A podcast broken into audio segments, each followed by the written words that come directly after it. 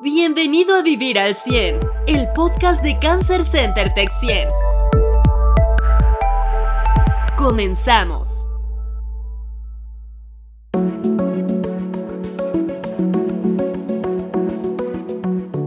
Hola, ¿cómo están? Soy el doctor Juan Manuel Fraga y les doy la bienvenida al episodio número 5 del eh, podcast Vivir al 100 de Cancer Center Tech 100.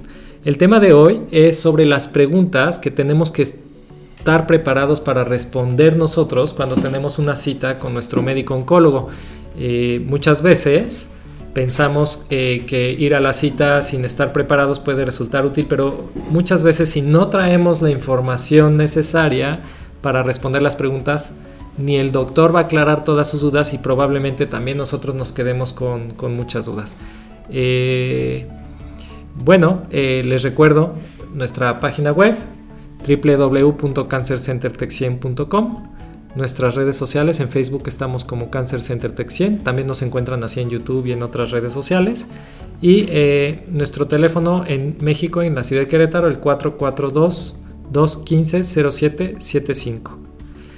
Y bueno, para empezar, eh, nos hicieron llegar esta nota, eh, ahora sí, una nota un poquito más compleja que las notas anteriores, eh, de la página cancer.gov en Estados Unidos, en una versión en español, y el título de la nota dice, investigadores descubren posible manera de aceptar en el blanco evasivo del cáncer pancreático. Bueno, como contexto de este cáncer, es un cáncer con una frecuencia de intermedia baja, afortunadamente no es un cáncer tan frecuente, pero la mortalidad del cáncer pancreático es alta y es un cáncer que a la fecha es difícil de manejar tanto con, eh, por, todos los medios terapéuticos, ya sea por quimioterapia, en cirugía y en radioterapia, pues tiene una utilidad bastante limitada.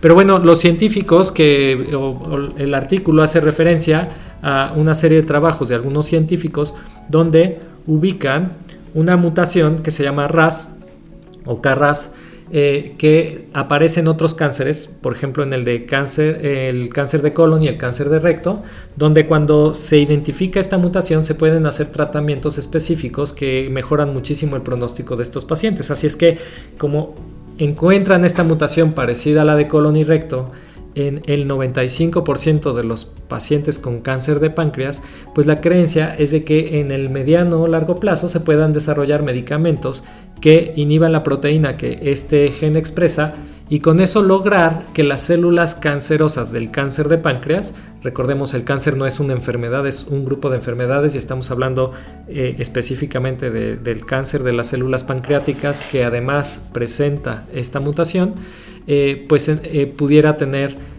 una respuesta favorable al tratamiento. En este momento, mientras estamos grabando esto, sabemos de acuerdo al artículo, que se están reclutando los primeros pacientes para estudiar el efecto de algunas moléculas que pudieran ayudar en este sentido. Si bien eh, aún estamos a unos años de saber los resultados de estos estudios, pues es un dato esperanzador, sobre todo para los pacientes con cáncer, eh, con cáncer de páncreas específicamente. Eh, y bueno, antes de presentar a nuestra invitada del día de hoy, ahora ya a los invitados les estoy pidiendo que traigan y que nos propongan una eh, canción que les guste, que los ponga de buen humor. Y nuestra invitada del día de hoy nos trae esta canción que se llama Don't You Worry About a Thing, que si bien Stevie Wonder también la cantaba, la versión que vamos a ponerles es de una cantante Kelly. Y con esto, terminando, le daré la bienvenida a la doctora Amalia Padilla, quien ya ha estado un par de veces aquí con nosotros previamente.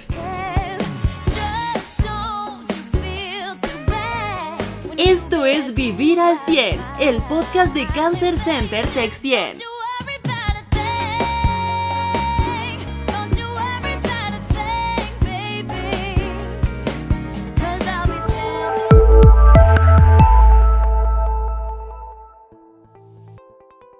Bueno, eh, le quiero dar la bienvenida a la doctora Amalia Padilla. La doctora Amalia es colaboradora aquí en Cáncer Center Texien, es la jefa del área de oncología. Ella es egresada de la Universidad Autónoma de Querétaro, es oncóloga por el Centro Médico Nacional Siglo XXI.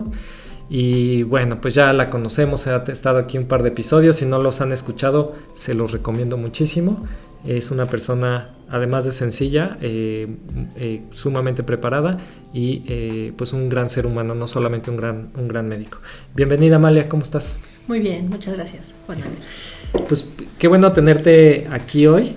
Y la idea que platiquemos hoy de manera muy relajada, pero yo creo que algo que hemos platicado nosotros es que a veces les hacemos preguntas a los pacientes que no están preparados para responder o a veces no quieren responder y hay que hacer el énfasis en la importancia de tener una comunicación honesta y transparente con su médico, básicamente es la intención de este programa, ¿no? Entonces, platícanos un poco como estas situaciones que se te presentan a ti con los pacientes cuando estamos haciendo un interrogatorio y sobre todo antes de que te hayas ganado su confianza, que pues a veces cuesta trabajo obtener información, ya sea porque no vienen preparados para responderla o porque tienen miedo de decirte lo que está pasando en sus vidas y por lo tanto pasa a lo mejor unas semanas desapercibido un dato que podría ser relevante desde el inicio, ¿no? Sí, así es. Realmente a nosotros como médicos nos es muy importante que nos proporcionen la mayor cantidad de información posible, ya que con esto, bueno, podemos llegar a un diagnóstico más certero y un tratamiento más adecuado, ¿no? Entonces, sí nos ha pasado en ciertas ocasiones que los pacientes desconocen información que solicitamos, muchas veces creen que no es importante, pero bueno, para nosotros como médicos sí es trascendente que nos puedan ayudar a darnos esta información. Como platiquemos un poco en el orden de nuestras historias clínicas, ¿no? O sea, la, la primera parte es como los antecedentes familiares, ¿no?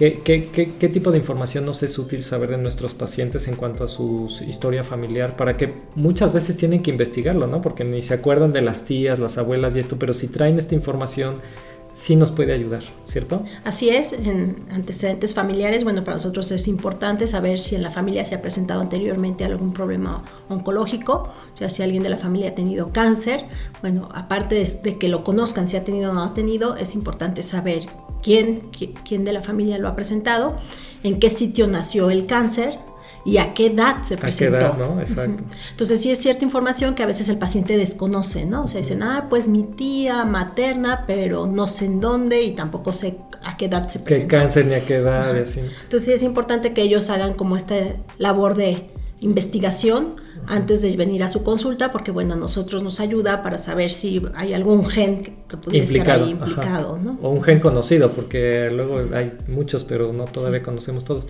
Eh, incluso la historia misma, ¿no? Así que si la tía tuvo cáncer, pero fue a los 45 años, que es una edad, pues sí es, es joven, pero ya no tan joven, entonces no sabes si tiene una cuestión genética, pero te dice, pero apareció de manera bilateral, ¿no? Entonces sabes que esa, o sea, casi seguro esa, esa tía o esa prima era, aunque no tengamos el gen para saberlo, es altamente sospechoso de ser una enfermedad genética, ¿no? Entonces, es la edad, la, cercanía del familiar, si sabemos de más familiares, aunque no sean el mismo cáncer, a veces genéticamente sí están relacionados, y un poco la historia de cómo fue ese cáncer, ¿no? Dónde empezó y cómo evolucionó un poco al principio, sobre todo, ¿no? Así es.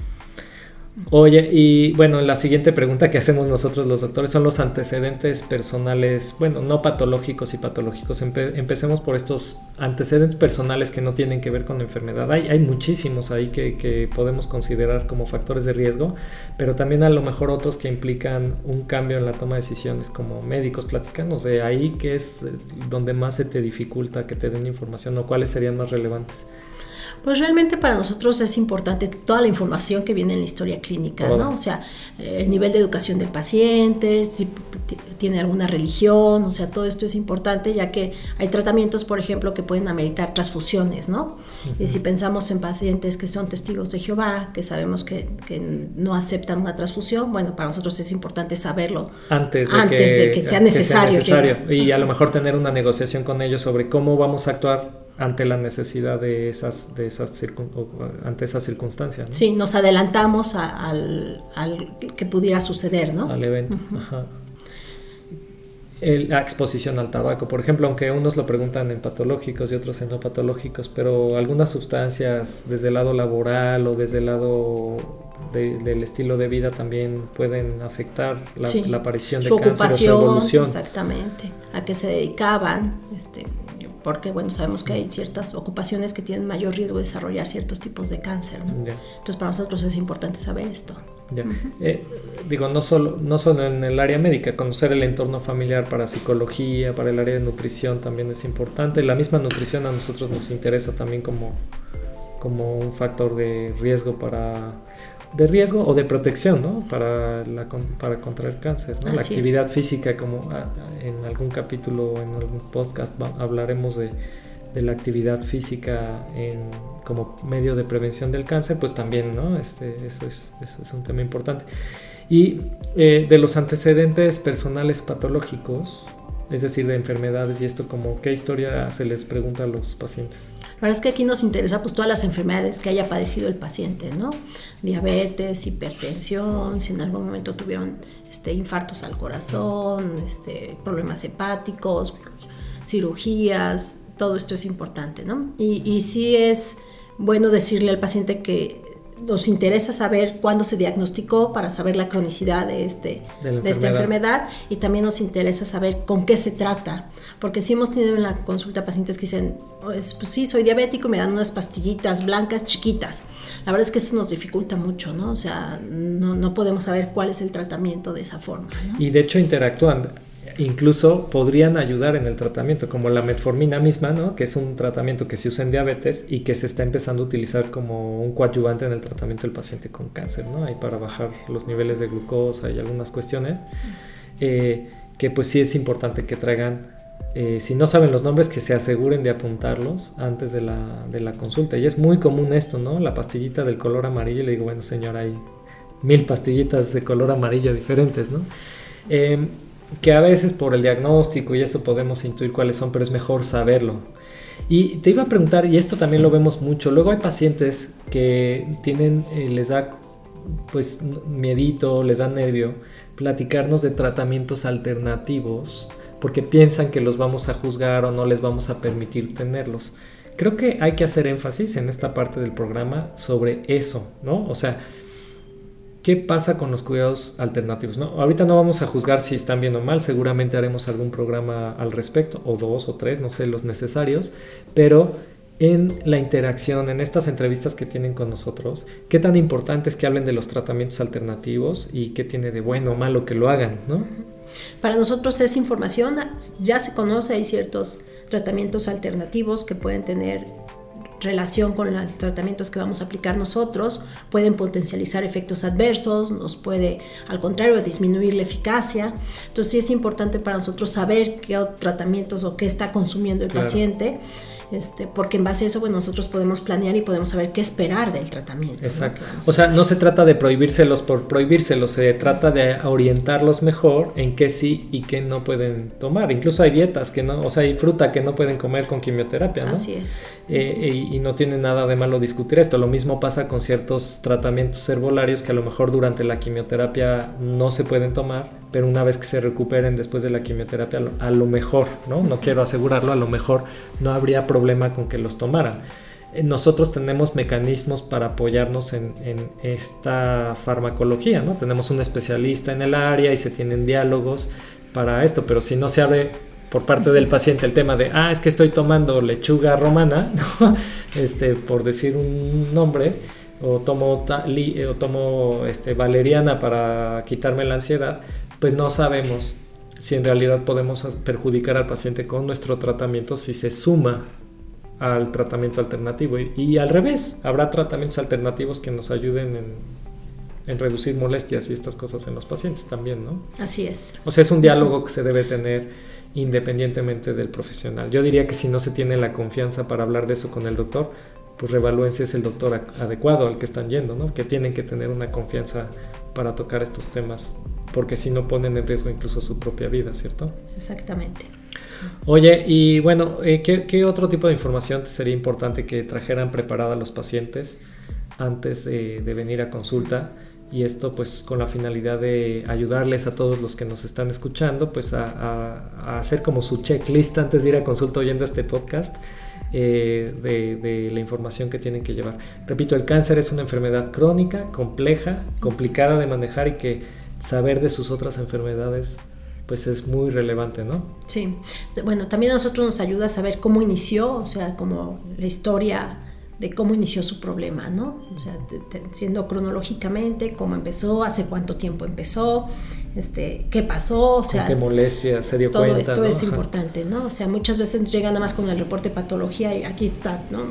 Para nosotros necesitamos saber todo, ¿no? o sea, como ver toda la, película, ¿no? De cuándo empezó, cómo empezó. Entonces, si pueden anotar fechas más o menos de cuándo empezaron, cuándo se hicieron una cosa, cuándo se hicieron la otra. Si traen los estudios ordenados por fechas, también es muy útil. Sí, eso también es muy importante, o sea, que traigan todos sus estudios que ya le han realizado. Sabemos que muchas veces cuando llegan con nosotros han sido visto por muchos otros médicos anteriormente y que les han pedido diferentes estudios, yo siempre les digo, tráiganme todo, ¿no? O sea, yo aquí veo qué tanto necesito y más vale que sobre y no que falte. Y no que falte. Entonces siempre traer todos los estudios que les hayan realizado, de laboratorio, de imagen, reportes de patología, o sea, todo lo que tengan. sí, si estuvieron hospitalizados, los reportes del alta, los resúmenes clínicos que tengan, todo, todo. No, no, se trata de ir y rastrear más, pero todo lo que tengan que lo traigan, ¿cierto? Exactamente. Y bueno, de preferencia tratar de tener todo, que es una buena recomendación para todos, que si los hospitalizan, al final les pidan un resumen de la hospitalización para guardarla a ellos y poderla presentar en su consulta,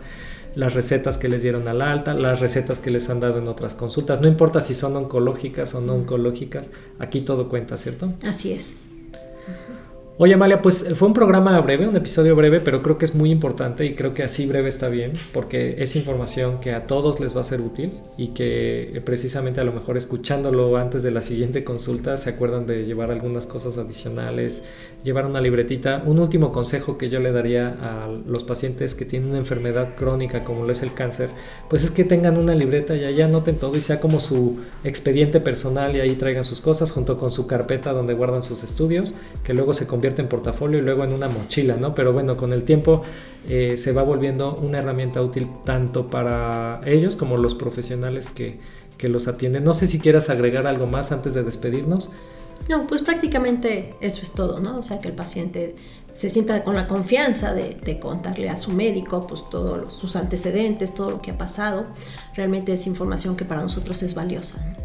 Y por supuesto, si nos contactan a través de nuestras redes sociales, pues estamos muy abiertos a, hacer recomendaciones sobre qué información llevar a su siguiente consulta, si así lo desean. Eh, bueno, pues Amalia, muchas gracias por acompañarnos. Eh, por acompañar a la audiencia, gracias a ustedes por escucharnos y eh, los vamos a invitar al próximo episodio de este podcast donde hablaremos con el licenciado Víctor Crisóstomo Estrada sobre el tema de seguridad del paciente que seguramente será un programa muy nutrido. Eh, muchas gracias, nos vemos en nuestras redes sociales, Facebook, Cancer Center Tech 100, en otras redes sociales como YouTube, Instagram también nos encuentran con ese nombre en nuestra página web www.cancercentertexien.com, nuestro teléfono en la ciudad de Querétaro 442-215-0775 y nuestro correo electrónico contacto arroba. Recuerden, Texien con número. Nos vemos la próxima. Hasta luego. Hasta luego. Gracias por escuchar Vivir al 100 de Cancer Center Tech 100.